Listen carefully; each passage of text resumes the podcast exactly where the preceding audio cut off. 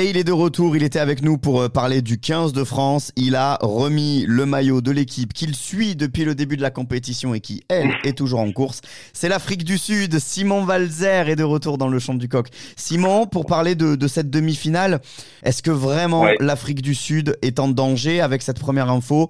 On change pas une équipe qui gagne du côté de Rassi Erasmus et de son non, staff. Voilà, Rassi Erasmus a encore été magique euh, cette semaine parce que bon, au-delà du fait de n'avoir procédé à aucun changement euh, sur sa feuille de match, Mardi, il a carrément sorti une feuille et il nous a dévoilé l'équipe d'Angleterre. Alors quelques jours plus tard, ça a donné lieu à une scène super cocasse parce que justement, il y a un journaliste anglais qui a demandé à Steve Borswick si cette annonce lui avait facilité euh, quelques choix. Et alors Borswick est tombé des nues. Visiblement, il avait complètement euh, passé à côté de cet événement-là.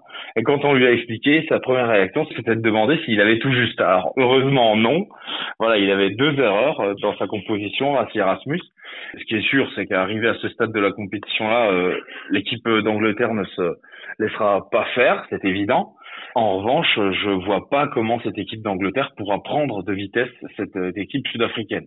Le fait qu'elle résiste bien, c'est très probable. En revanche, euh, je vois pas comment en attaque ils trouveront des solutions pour déborder ces Sud-Africains qui sont eux aussi très en place défensivement, puis qui me paraissent vraiment supérieurs sur le plan offensif une équipe euh, tout terrain qui saura s'adapter à tout ce que les Anglais pourront euh, leur proposer. Est-ce que malgré tout, au niveau de la tactique, on a visé les, les mêmes points faibles? C'est pas forcément obligatoire. On sait qu'ils ont beaucoup tapé au pied, surtout en première mi-temps, avec Manili Box sur les ailes de Damien Penaud et surtout de Louis Bielbiaré face aux Bleus.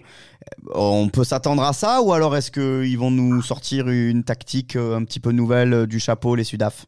Non, ils feront pas la même chose parce que les Springboks, depuis le début de la compétition, nous montrent leur, leur génie tactique quitte à aligner la même équipe, certes, euh, ils n'auront pas du tout la même euh, la même stratégie. Et je suis très curieux de voir ça parce que euh, je me demande où est-ce qu'ils vont euh, attaquer les, les Anglais. Je mettrai une petite pièce sur la mêlée quand même parce que j'ai l'impression qu'ils peuvent être supérieurs aux, Anglais en, en, mêlée. D'ailleurs, je me demande si les, les Sud-Africains vont pas miser beaucoup sur ce secteur pour faire mal aux Anglais.